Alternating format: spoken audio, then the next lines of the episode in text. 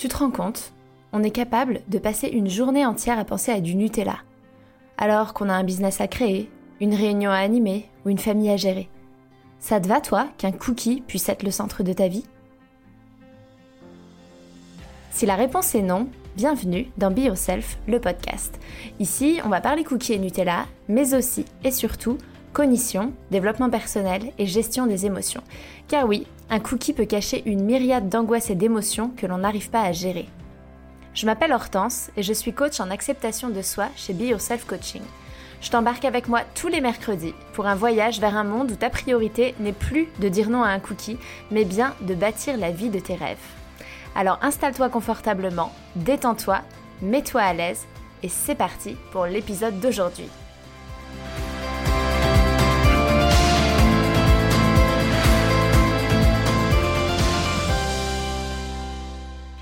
Hello tout le monde, j'espère que vous allez bien. Ça me fait trop plaisir d'être euh, de retour sur le podcast pour cet épisode 4 que j'ai intitulé Je mange donc je suis. Descartes m'inspire vraiment beaucoup depuis deux semaines. Donc, avant de démarrer l'épisode, j'avais envie de faire une petite dédicace car j'ai reçu un message trop adorable aujourd'hui d'un de mes amis de longue date et euh, ça m'a fait trop plaisir alors je vais vous lire le message. Coucou Hortense, je voulais te mettre un petit message pour te faire un retour sur tes podcasts. Je les ai écoutés dans la voiture en allant à un rendez-vous cet après-midi, un à l'aller et l'autre au retour. C'est super agréable à écouter, ta voix est posée et passe super bien. Tu sembles à l'aise dans cet exercice. Tu n'as pas de tic de langage, pas de E. C'est pas vrai, j'en ai. C'est hyper fluide et vivant, bravo. Et moi, forcément, le sujet me parle. Bien plus que tout le reste que tu abordais avant. Du coup, une petite suggestion pour ton contenu en général. Tu parles toujours au féminin à ta communauté, mais ça peut aussi intéresser des hommes, j'en suis la preuve.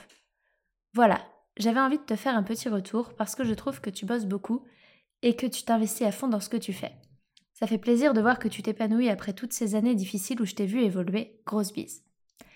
Je le laisse ce message anonyme parce euh, qu'il n'y a pas de pseudo et parce que je ne sais pas si euh, il aurait envie particulièrement euh, que j'expose au grand jour ce message, mais un grand grand grand merci, ça me touche énormément. Surtout venant de quelqu'un qui, comme, comme il le dit, sait par quelles difficultés j'ai pu passer. Voilà, donc si vous voulez vous aussi euh, avoir votre petite dédicace, n'hésitez pas à me laisser un commentaire ou à m'envoyer un message si vous n'écoutez pas euh, le podcast sur iTunes ou SoundCloud parce qu'apparemment il n'y a que sur ces deux plateformes qu'on peut laisser des commentaires. Je comprends pas très bien pourquoi, mais c'est comme ça. Mais n'hésitez pas à me laisser des messages, ça me refait ma journée littéralement. Euh, j'ai eu la banane toute la journée grâce à ce message. Alors revenons à l'épisode du jour où que j'ai intitulé, pardon, je pense donc je suis. Non, je vais jamais y arriver. je mange donc je suis. Alors, vous vous demandez peut-être pourquoi j'arrête pas de citer Descartes. Bon, j'avoue que c'est juste parce que ça tombait bien à propos et puis c'était pour faire un clin d'œil à l'épisode de la semaine dernière. Mais en gros, l'idée derrière, c'est l'identité que l'on se confère, l'identité que l'on a, dont on n'est pas forcément conscient d'ailleurs, et que euh, je vais appeler l'identité de gros, en fait. Alors, c'est pas du tout péjoratif le mot gros. Euh, souvent, bah, on, prend mal ce mot-là. Si, si, je dis je suis grosse, on va penser que c'est très péjoratif. Mais ça, c'est toutes les pensées qu'on a derrière. En fait, le gros, euh, moi, je l'entends comme euh, juste le surpoids. Et c'est juste plus, plutôt que de dire l'identité de la personne en surpoids. J'ai appelé ça l'identité de gros. Donc vraiment, ne, ne vous en offusquez pas. C'est absolument pas péjoratif. Et l'identité de gros, en fait, c'est un, terme que j'ai entendu de la bouche d'Esther Taïfé, qui est une, une, coach en émotion et qui est spécialisée dans la perte de poids, qui m'inspire beaucoup et euh, dont j'aime beaucoup le travail. Et donc, elle emploie ce terme-là et je trouve qu'il est assez, euh, est assez parlant, donc je le reprends ici. L'identité de gros, donc, c'est euh, l'identité que l'on se confère. C'est la manière dont on se définit. C'est toutes les pensées que l'on a par rapport à soi-même.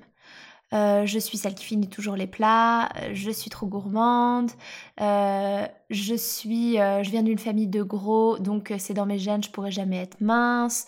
J'ai déjà tout essayé, donc je vois pas comment je pourrais réussir à perdre du poids.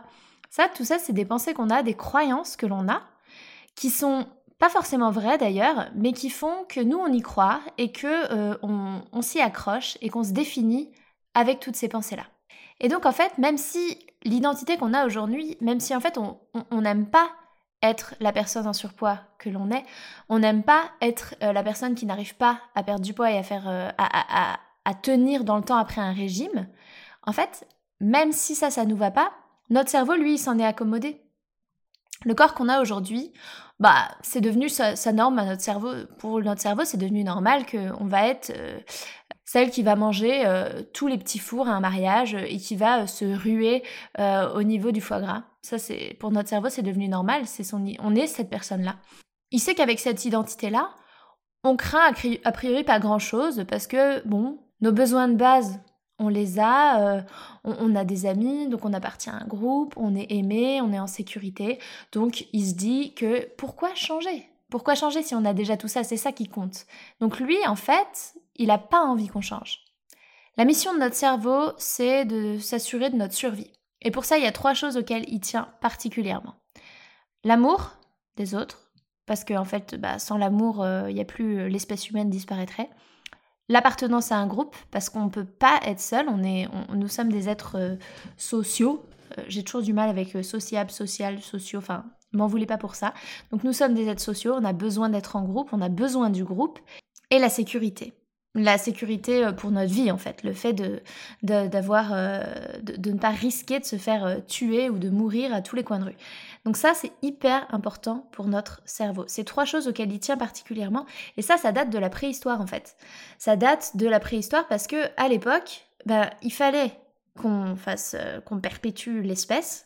C'est toujours le cas aujourd'hui, hein, on est programmé pour ça, mais à l'époque, pour pas que l'espèce humaine s'éteigne, il fallait de l'amour, il fallait que les êtres humains s'aiment les uns les autres, il fallait être dans un groupe parce que tout seul on ne pouvait pas survivre et il fallait être en sécurité dans la caverne parce qu'à l'extérieur il y avait des mammouths, euh, euh, des euh, un jour j'ai entendu ça des lions aux dents de sabre ou des, des, des, panthères aux dents de sabre, je sais pas quoi. Enfin bref, il y avait des gros gros animaux pas gentils du tout et, et donc notre cerveau son taf c'était qu'on perde surtout pas ça parce que si on perdait ça c'était la mort assurée.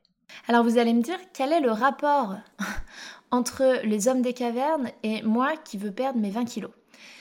Ben, Je vais vous donner un exemple, je vais vous parler de moi en fait, parce que euh, pendant, je ne saurais même pas parler en termes d'années, mais 5 bonnes années faciles, j'avais 40 à 45 kilos de trop. Et euh, j'étais clairement obèse. Et j'étais euh, j'étais très drôle en fait. J'étais la meuf qui fait rire la galerie, je faisais n'importe quoi. Euh, j'allais j'allais toujours être dans la provocation, j'allais toujours choquer, j'allais toujours dire le truc choquant mais qui fait rigoler et c'était un peu ma marque de fabrique. Et c'est pas quelque chose que j'ai perdu mais c'est quelque chose qui s'est atténué. Alors, il y a sûrement la maturité, hein, parce que j'ai grandi, mais il n'y a pas que ça. C'était mon identité à l'époque. Mon identité, c'était, euh, bah, en fait, comme je suis grosse, euh, il faut que j'ai quelque chose pour moi. Donc ce que je vais avoir pour moi, c'est d'être drôle. Parce que au moins, si je suis drôle, je veux dire, j'ai pas tout perdu. Parce que si je suis grosse et chiante, franchement, c'est la loose. Donc, j'étais la meuf grosse et drôle. Et ça, c'était mon identité. Et donc, comme ça, en fait, ça faisait que j'avais pas mal de potes. Euh, j'étais, dès que j'étais dans, dans, un groupe ou à une soirée, en fait, j'allais, on allait me remarquer parce que je me faisais remarquer. Parce que j'étais celle qui va toujours faire des blagues, celle qui va parler fort. Et en fait, quand j'ai commencé à vouloir perdre du poids, et ben, je me suis vraiment posé cette question à un moment de mais en fait, je suis qui? En fait, si je suis si je suis mince, est-ce que je peux encore être dans la provoque comme ça? Est-ce que je peux encore faire parler de moi? Ou est-ce que du coup on va me juger? Est-ce qu'on va se dire euh, bah qu'est-ce qu'elle a à se faire remarquer celle-là? Parce que quand j'étais grosse, je me disais je fais de l'ombre à personne. Regardez-moi, je suis dégueulasse, je fais pas d'ombre aux gens. C'est vraiment les pensées que j'avais de moi sur moi. Hein. C'est je, je suis pas en train de enfin c'est vraiment ça qui se passait dans ma tête, c'était euh, j'ai tellement rien pour moi qu'il faut que je sois drôle en fait. Et une fois que j'ai commencé à perdre du poids et que finalement, bah, je me rendais compte que j'allais plus plaire aux garçons, que moi je me sentais mieux dans ma peau, que euh, je pouvais me trouver plus jolie, bah du coup, euh, est-ce que je peux être drôle? Est-ce que j'ai le droit d'être drôle? En fait, je suis qui? Est-ce que j'étais vraiment une meuf drôle ou est-ce que c'était juste parce que j'étais grosse? Et ça, c'est devenu, euh, c'était devenu le bazar. Et en fait, il y a eu vraiment un moment où, bah, être grosse, ça m'apportait de la sécurité parce que je me disais, si je me fais moins draguer, je suis moins, j'ai moins de risque peut-être de me faire agresser ou de me faire emmerder. Euh, du coup, je, suis la meuf drôle, donc euh, je peux me faire plein d'amis facilement parce que je fais rire la galerie. Et d'une certaine manière, une partie de mon cerveau voulait pas perdre ça. C'était ça mon identité en fait. C'était d'être la meuf qui est en sécurité parce qu'elle va pas se faire agresser dans la rue parce qu'elle est trop grosse, et c'est la meuf qui a plein d'amis parce qu'elle est drôle. Et du coup, si je perds du poids, je suis qui? Et c'est vraiment, vraiment ça, je pense, qui s'est passé à un moment, je l'ai senti, c'était cette question identitaire de je ne sais pas qui je suis, si je suis mince, et, et du coup, ça me fait peur. Et hum, souvent, c'est inconscient. Moi, il y a eu un moment, parce que si je travaillais beaucoup sur moi, où c'est devenu assez conscient, et, et j'ai vraiment pris conscience de ces peurs-là, de si les autres me rejettent, et si je me fais agresser.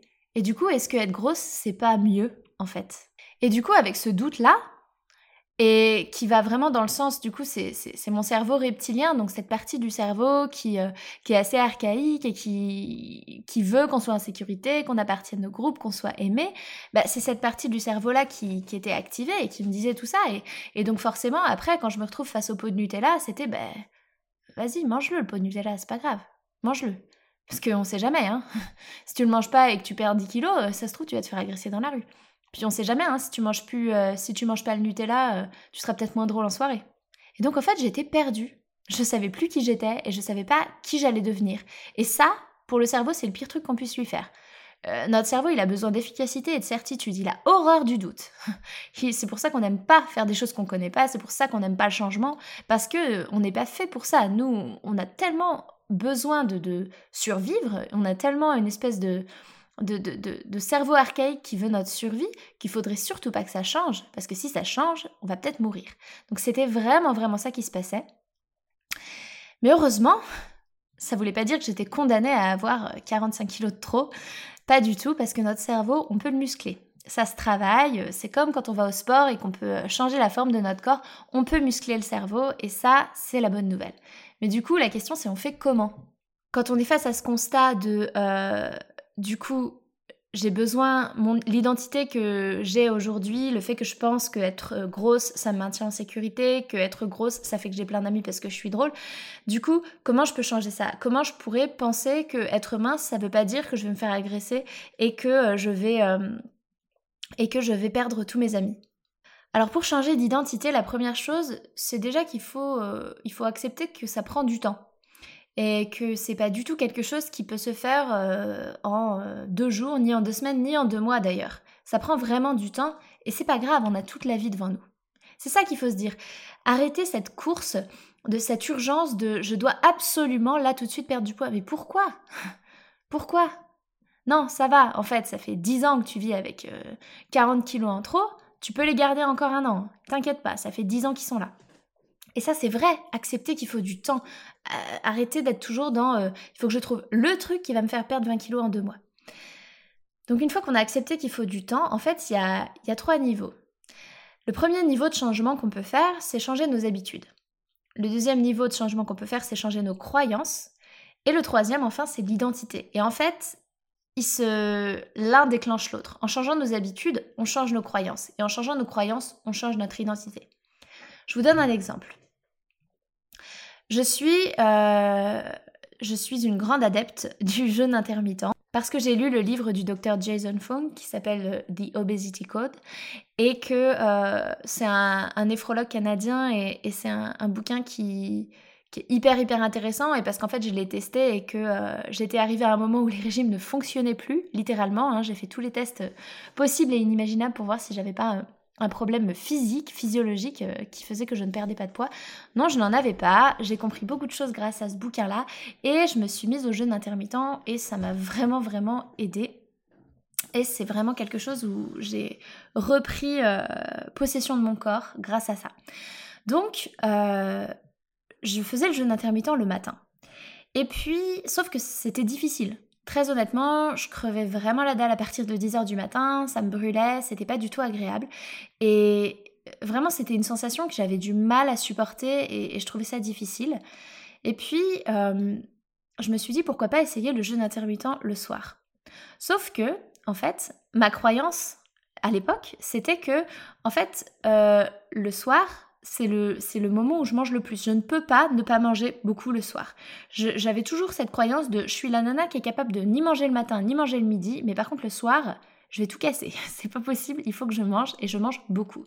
Ça, c'est lié à plusieurs choses. C'est lié au fait que quand je me suis installée avec mon, mon mari, bah, lui, il mange beaucoup, plus que moi, c'est normal, il a des besoins différents. Et, euh, et du coup, bah, le repas qu'on prenait ensemble, c'était le soir, et donc moi, je le voyais manger beaucoup. Euh, c'était moi qui faisais euh, à manger à la maison parce que j'ai toujours eu besoin de contrôler ce qu'on mangeait, donc j'ai toujours voulu être celle qui fait les repas, mais du coup, je cuisinais, et en grande quantité pour lui, et en fait, c'est difficile de rester assis à côté de quelqu'un qui est en train de manger beaucoup quand on est quelqu'un qui a tendance à trop manger.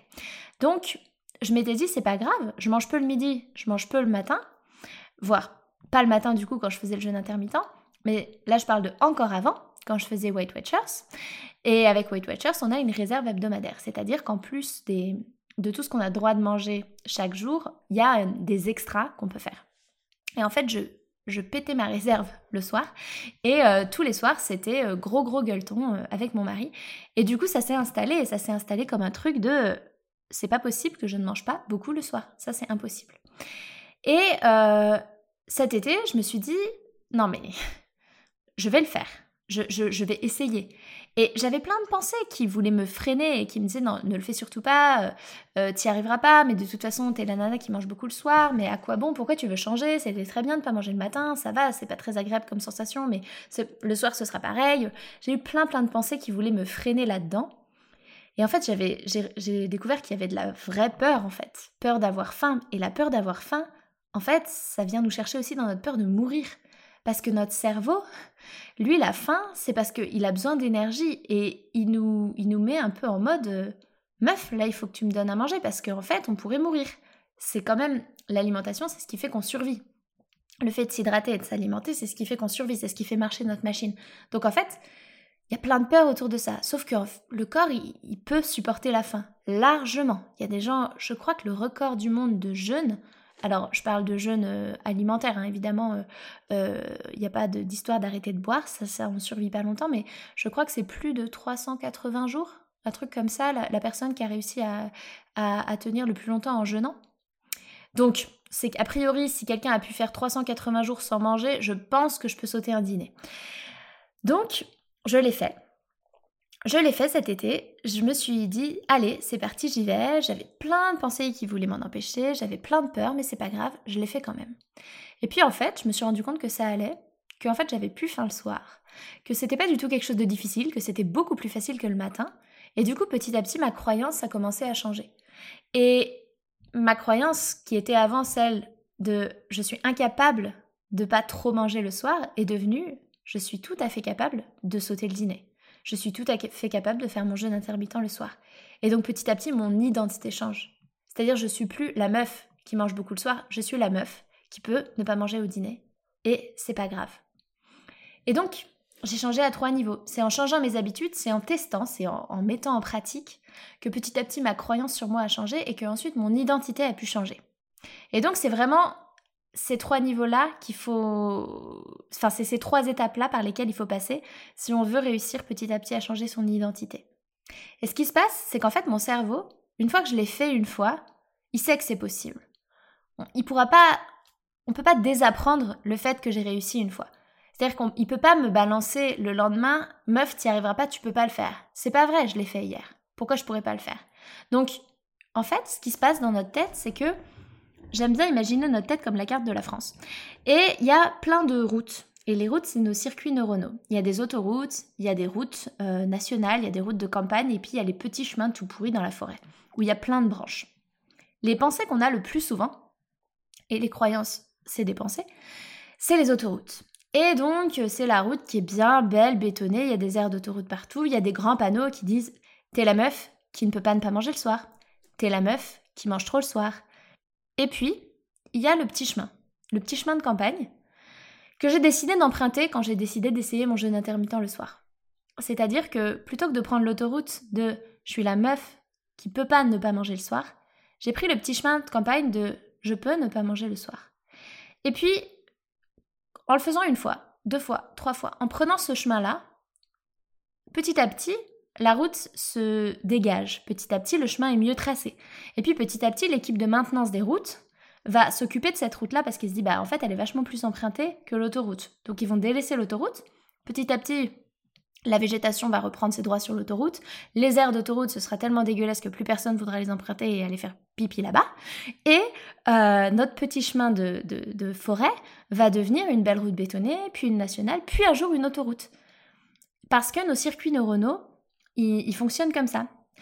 Ce qu'on dit aux États-Unis, c'est What wires together, fire together, par rapport à notre cerveau. C'est-à-dire que ce qui se connecte ensemble fait du feu ensemble. C'est une traduction pourrie. Je suis même en train de me demander si je me souviens bien de, euh, de cette phrase. Donc on va oublier ce moment. c'était, un, c'était un drôle de moment. Donc en fait ce que je veux dire, le fond de mon propos là, c'est juste que plus on pense à une chose, plus on va y penser. Tout simplement. Parce que notre cerveau, il veut de l'efficacité. S'il était obligé de se demander quel chemin il faut emprunter dans toutes les situations de la vie qu'on rencontre, on n'aurait pas fini. Donc lui, plus on va penser à un truc, il se dit ok, c'est bon, ça c'est une pensée, hop, le circuit neuronal, il est tout tracé, telle situation égale telle pensée. Mais ça, on peut le changer. On peut le changer et pour ça, il faut se prouver qu'on peut le faire. Et il faut faire l'effort de le faire. Ce que je peux vous proposer pour entamer ce travail par rapport à l'identité, même si c'est un travail qui est long, c'est déjà de prendre le temps de définir notre nouvelle identité. C'est comme si vous décidiez euh, d'aller à Belfort alors que vous habitez à Nantes et que vous n'entrez pas l'adresse dans le GPS ça va être compliqué. Vous allez peut-être y arriver au bout d'un moment, vous allez peut-être traverser la France en long, en large, en travers avant d'y arriver en suivant que les panneaux. Alors que si vous avez mis dans votre GPS, si vous avez pris le temps de le faire, vous savez où vous allez. C'est pareil avec votre identité. Si vous définissez votre identité, c'est plus facile de savoir ce que vous voulez. C'est plus facile de savoir ce que vous voulez changer en vous. Donc, prendre le temps de définir sa nouvelle identité, c'est la première chose que vous pouvez faire. Et ensuite, voir quelles sont les croyances que vous voulez avoir vis-à-vis de vous, vis-à-vis de la nourriture.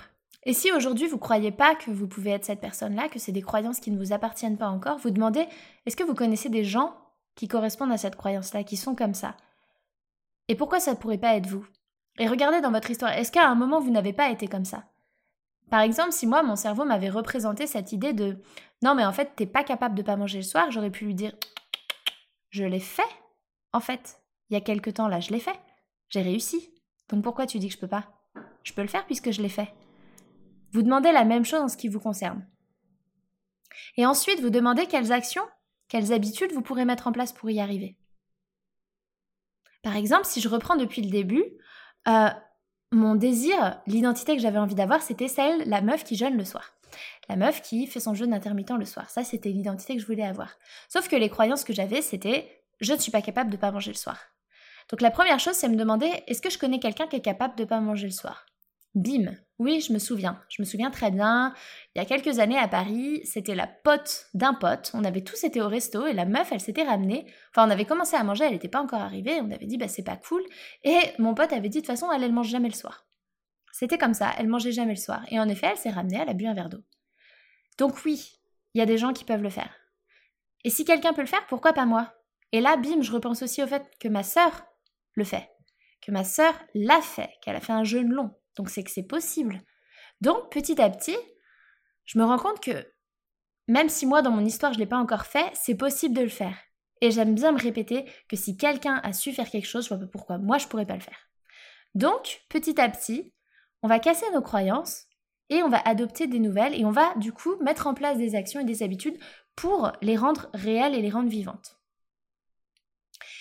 le dernier conseil que j'aurais envie de vous donner, c'est que une fois que vous avez défini cette nouvelle identité que vous voulez avoir, que vous avez regardé du côté des croyances, vous demandez qu'est-ce que la Hortense mince, dans mon cas, ferait?